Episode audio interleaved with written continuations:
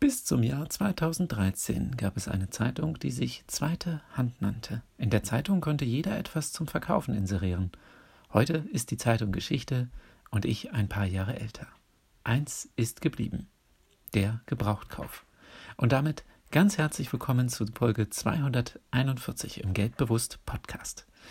Dinge an eine zweite Hand weiterzugeben, also an jemand anderen, schont Ressourcen und spart mitunter richtig viel Geld.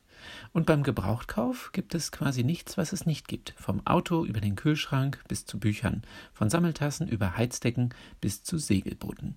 Heutzutage wird der Gebrauchtkauf durch Kleinanzeigenportale im Internet sehr gut unterstützt und ermöglicht überregionale sowie bundesweite Recherchen von potenziellen Käufern und Anbietern.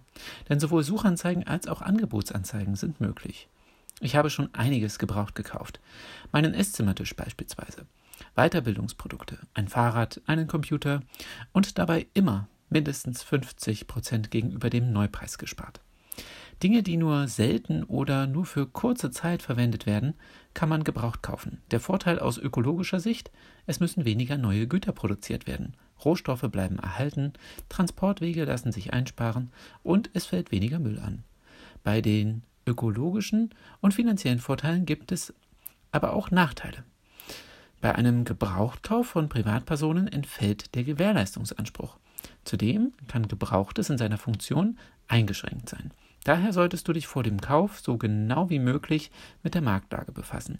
So kannst du den Zustand der gebrauchten Ware gut beurteilen. Bei einem Kauf vor Ort solltest du den Zustand des gewünschten Gegenstandes genau prüfen.